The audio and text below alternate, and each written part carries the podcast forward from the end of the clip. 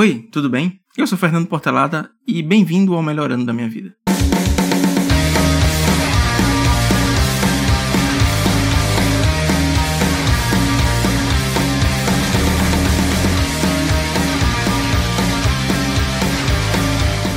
Tá, eu sei que esse episódio tá um pouquinho atrasado, mas no grande esquema das coisas não vai fazer tanta diferença. Quando o Ravi estiver ouvindo isso, quando ele estiver mais velho, ele não vai saber que eu gravei uma semana atrasado.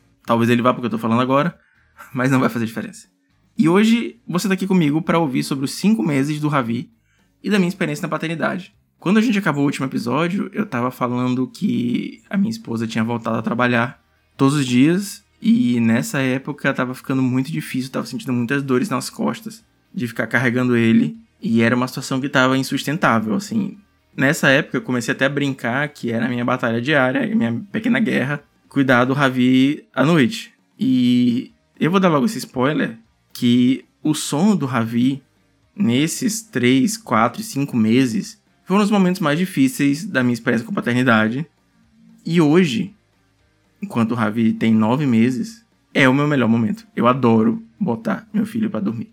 Então eu sinto que eu ganhei skill, que a gente ganhou uma parceria tão grande nesse sentido, de eu colocar ele para dormir e dele sentir essa segurança em mim, que é um dos momentos mais gostosos que tem, porque hoje em dia arrisco dizer que ele dorme mais fácil comigo do que com a mãe.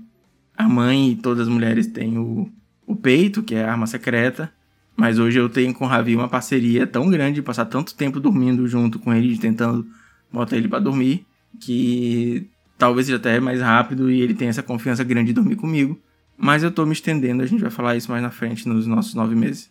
E nos cinco meses eu ainda tava com essa dificuldade grande de botar ele para dormir. Era um momento assim muito difícil, eu tinha que me preparar muito, tanto psicologicamente quanto logisticamente. Então eu deixava minha água pronta, porque eu sabia que às vezes eu não conseguiria pegar água, porque ele podia estar chorando enlouquecidamente. Eu tinha que ir no banheiro antes, porque às vezes eu passava uma hora e meia com ele, talvez eu não desse para fazer xixi.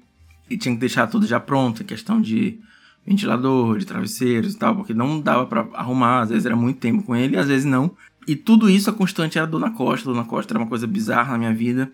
Nesse momento, na minha vida profissional, eu tava trabalhando muito, muito mesmo. Acho que foi um dos períodos que eu mais trabalhei na minha vida.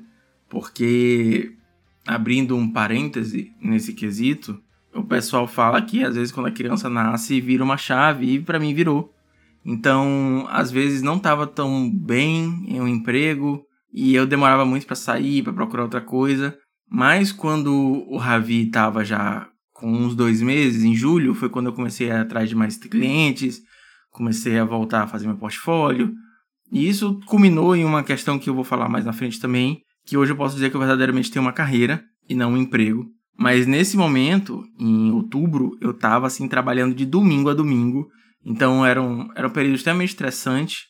Então eram de 12 a 14 horas por dia sentado no computador, acordando muito cedo, dormindo muito tarde, tomando muito energético e tendo essa dificuldade grande de fazer o Ravi dormir. Então isso tudo estava causando um grande estresse no meu corpo. Eu estava sentindo umas dores, umas pontadas nas costas assim ridículas, dormindo mal, mas teve um grande aliado nesse nesse momento, que foi a rede. A gente descobriu que a rede, que é uma coisa muito comum no Maranhão, é um grande aliado nesse momento de botar para dormir.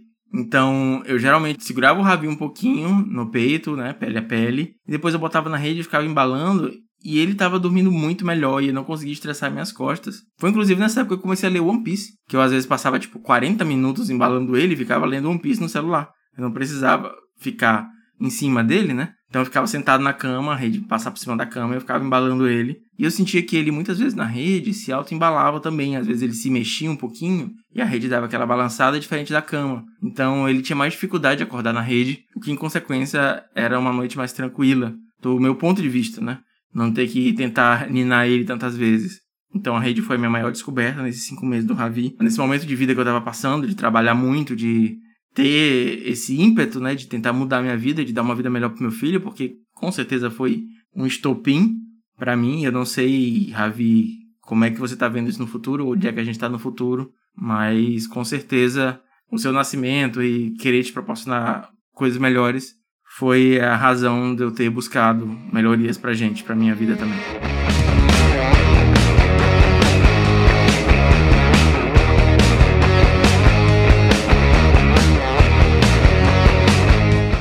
A gente pode falar também da fase mais tradicional dos cinco meses, né? Não uma questão tão pessoal, mas a questão que as crianças passam. Nos cinco meses a gente teve nossa consulta com o pediatra, que foi a consulta de introdução alimentar.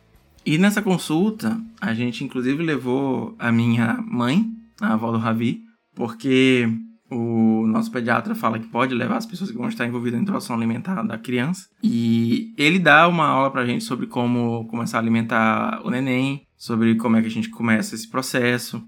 E olha, eu acho que eu devo falar bem mais no próximo mês sobre introdução alimentar, que foi quando geralmente começou. Mas eu tenho algumas dicas, caso você esteja ouvindo esse podcast, você seja pai ou mãe, e esteja nessa fase aí, nos seus filhos com 5 meses, 4 meses.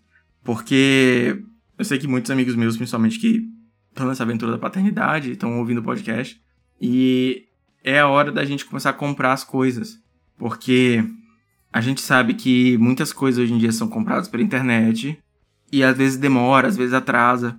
Então, os cinco meses na consulta de introdução alimentar é quando a gente vai se preparar, preparar o bolso, preparar as encomendas. Somente quem mora longe dos grandes centros, tipo eu moro no Maranhão, a gente vai preparar essas questões para quando for começar a introdução alimentar da criança já tá tudo pronto. Então, compra cadeirinha, compra pratinho, compra um babador bom, um babador bom, que eu digo é um de silicone. A gente usa um de silicone com um bolsinho, né? Então a comida cai no bolsinho e a gente consegue recuperar e é fácil de lavar também. A cadeira que a gente comprou foi uma cadeira cara, bem cara, mas ela é boa, ela é uma cadeira que é um cadeirão e pode ser uma cadeirinha também que amarra em outra cadeira normal cadeira de adulto. As pernas são destacáveis e guardadas dentro da própria cadeira. Então, essa é a hora de começar a pesquisar esses acessórios que vão ser necessários. E na introdução alimentar, a gente conversou sobre diversos métodos, né? Então, a gente se preparou um pouco sobre o que, que a gente ia comprar, o que, que a gente ia fazer. E aqui em casa a gente decidiu na época pelo BLW, né? Que é o Baby Leading Way. Basicamente você corta a comida de um jeito que a criança vai pegar sozinha e vai comer o que ela quer, o que ela sente que ela quer comer. E nesse método, ele previne obesidade, porque, enfim, você não está empurrando comida na criança, ela para quando ela não quer mais. É livre demanda da alimentação. Basicamente, é essa definição. Então a gente teve essa consulta de introdução alimentar e começou a se preparar para dar a comidinha do Ravi no mês que vem. E outra dica é sobre expectativas. O Ravi, nos cinco meses, ele estava incrivelmente curioso com comida. Ele é curioso com tudo. Mas nessa época parecia que ele estava mais curioso com comida. Ele estava olhando muito para a comida, assim, não podia comer nada perto dele, que ele ficava olhando, ficava esticando a mão, querendo pegar. E eu, particularmente, estava achando assim, cara, ele vai comer tudo. Ravi vai ser, porra, vai dar trabalho nenhum. Me enganei. então, a minha dica nessa fase dos cinco meses de preparação para introdução alimentar é maneira suas expectativas tá? Eu sei que é difícil, mas maneira expectativas. E um dos sinais de introdução alimentar que o Ravi apresentou, por isso que ele começou no tempo certinho, né, de seis meses, é o sentar. O Ravi ele começou a sentar no finalzinho de cinco meses. Foi uma coisa assim muito rápida, de uma semana, tipo, ó, nessa semana aqui ele tá sentando meio troncho, ele tá sentando meio bambo, tá sentando só com a ajuda, né? O pediatra ensinou que a gente deveria sentar atrás da criança para ela ficar mais apoiado na gente, não forçar. Então, uma semana ele tava nessa de estou sentando com muita ajuda e na outra tem um físico incrível, um exímio sentador. Então ele conseguiu sentar com facilidade assim de uma semana para outra. Talvez uma dica seja registre, tire bastante foto, faça vídeos, porque então às vezes você fala: "Ah, vou gravar um vídeo, vou tirar uma foto amanhã". E no outro dia ele já tá com um movimento diferente. Então, a gente admito não tem tantos fotos, tanto material dessa época, porque é, muito rápido. É muito rápido e a vida, como eu falei mais cedo, estava muito, muito corrida mesmo.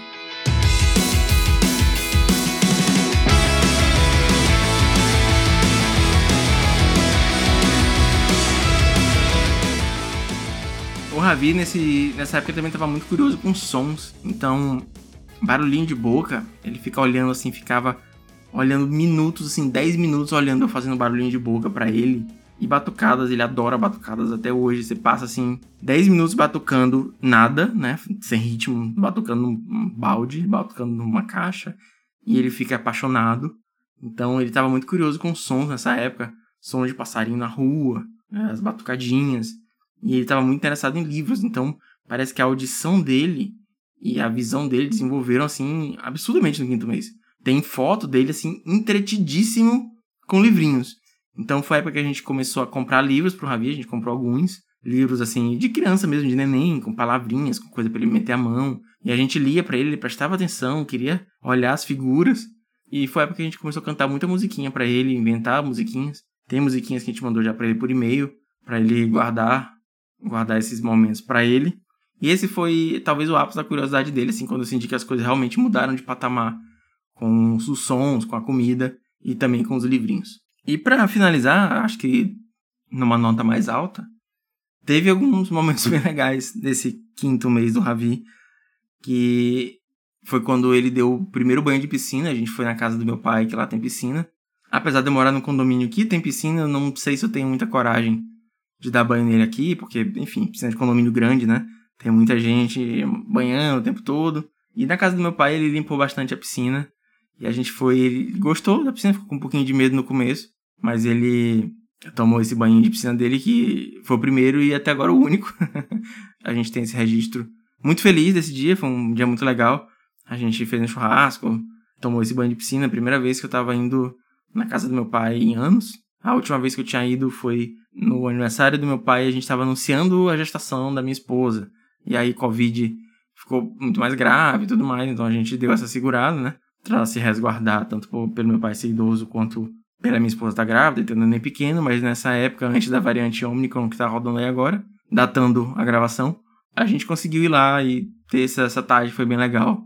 Tenho umas fotos muito boas de ter levado meu filho nesse primeiro banho de piscina, ter registrado essas lembranças. E outra lembrança muito legal foi que nos cinco meses foi a primeira vez que o Ravi tomou tetolé, o picolé feito de leite materno, né? Então a minha mãe tinha dado pra gente umas forminhas, né, de picolé, a gente fez picolé de leite materno.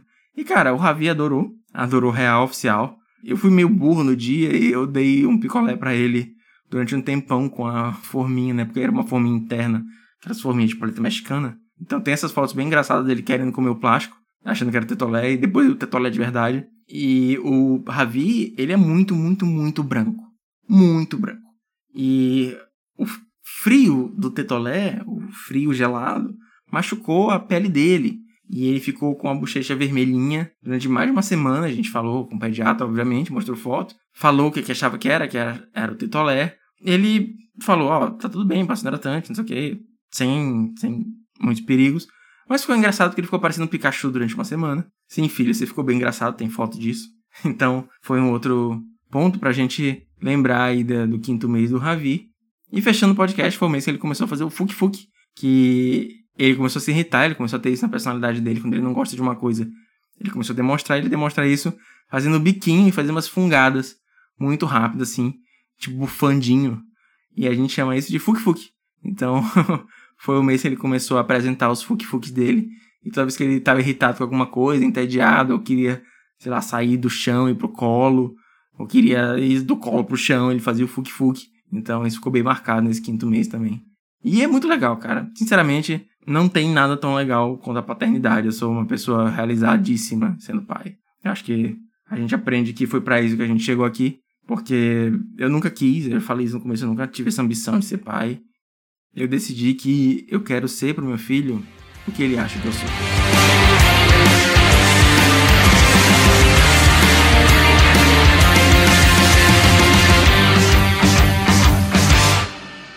Muito obrigado por acompanhar mais esse episódio do Melhorando da Minha Vida. Nesse projeto eu vou documentar o primeiro ano da minha jornada na paternidade, um episódio por mês, um mês de cada vez. Se você caiu aqui de paraquedas, eu recomendo que você vá lá pro começo, episódio zero, onde eu falo um pouquinho sobre mim, onde eu falo um pouquinho sobre esse projeto. E aí continue em ordem cronológica, cada episódio eu falo um mês da vida do meu filho. Se você quiser entrar em contato comigo, pode falar pelo Instagram ou pelo Twitter, é o arroba ifportelada, ifportelada, ou pelo e-mail, o melhor no podcast, arroba gmail.com. Eu prometo que eu respondo tudo. É isso. Eu vejo vocês no mês que vem. Eu vou tentar dar uma atrasada dessa vez. Um abraço.